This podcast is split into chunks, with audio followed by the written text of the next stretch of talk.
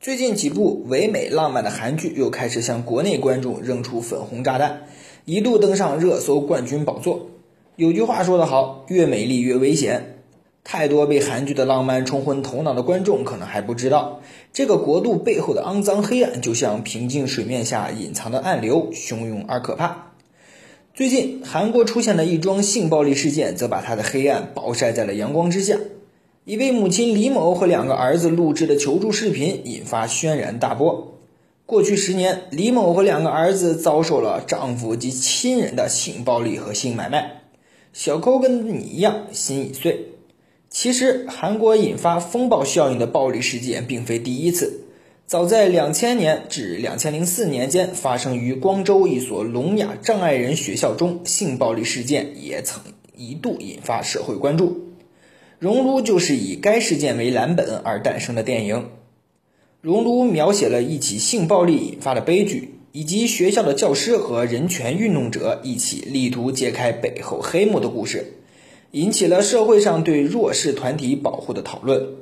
当然，不管是小说还是电影，都做了相应的艺术加工，真实情况要残酷得多。《熔炉》这部电影在韩国乃至全世界电影史上都是浓墨重彩的一笔，在各大电影网站，影迷评分高达九分以上。作为一部限制级电影，它在韩国却惊动了四百万人走进影院观看。除了故事大胆。影片在摄影、配乐、表演、镜头语言运用方面皆制作精良，获奖无数。这里小抠给大家普及一下，什么叫做限制级电影，也就是十九岁以下禁止观看，因影片题材敏感，包含大量暴力虐待镜头的电影。促成小说《熔炉》改编成电影的，就是在片中饰演聋哑老师的孔佑。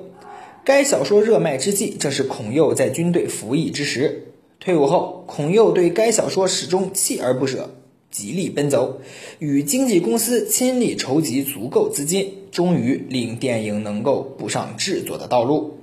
三位小演员的年龄介于十二岁到十四岁之间，除了手语方面的表现，还要形象刻画出被残害后的悲凉与痛苦。极多大篇幅的内心戏，对于表演经验并不丰富的业余演员来说，可谓任务艰巨。但他们都很好的完成了剧本的要求，甚至在很多细节展现上超出了制作方最初的预期。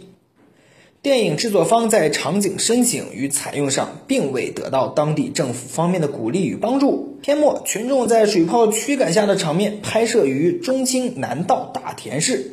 可见韩国政府极力想掩盖事实的真相。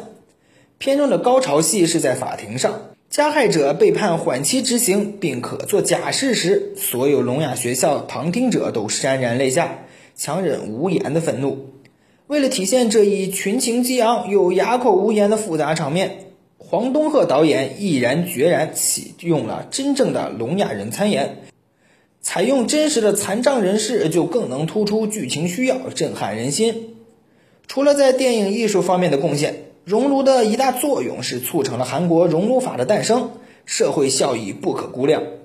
影片上映后，在韩国引起了巨大反响。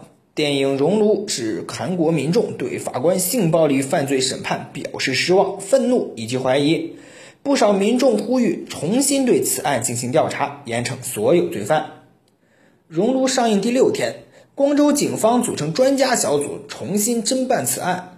重启调查后发现，现行性侵害防治法案责罚太轻，其中两名性侵教授已过追诉期。网民要求提高性侵案量刑标准和废除追诉期。电影上映第三十七天，韩国国会以二百零七票通过，一票弃权，压倒性通过了性侵害防治修正案，又名《熔炉法》。新法于二零一二年七月实施。熔炉下档后一个月，光州私立听障学校被取消社会福祉许可证，学校被关闭，由光州政府接管，击回韩币五十七亿元法人财产，用于身障者福利基金，并成立国立特殊学校。两千零三年开学。现实中，法律的重新修订或多或少给了我们一些安慰，也给那些曾经遭受严重创伤的受害者一个交代。韩国对此事件的反应树立了好的标杆。电影《熔炉》功不可没，诚如网友对这部电影最一针见血的评论：别人有改变国家的电影，而大多数还只是改变电影的国家。在我们头顶这片湛蓝的天空下，在很多不为人知的角落里，有那么些人正经受着命运不能承受的苦难，无处呐喊。就像熔炉的一句台词：“我们一路奋战，不是为了改变这个世界，而是为了不让世界改变我们。这个世界的阴暗面比黑夜还黑，只是我们看不见。别以为在白天看着太阳，以为这个世界有多么的光明，但我们还是要坚持对公正的追求，守住自己内心最美的良知。”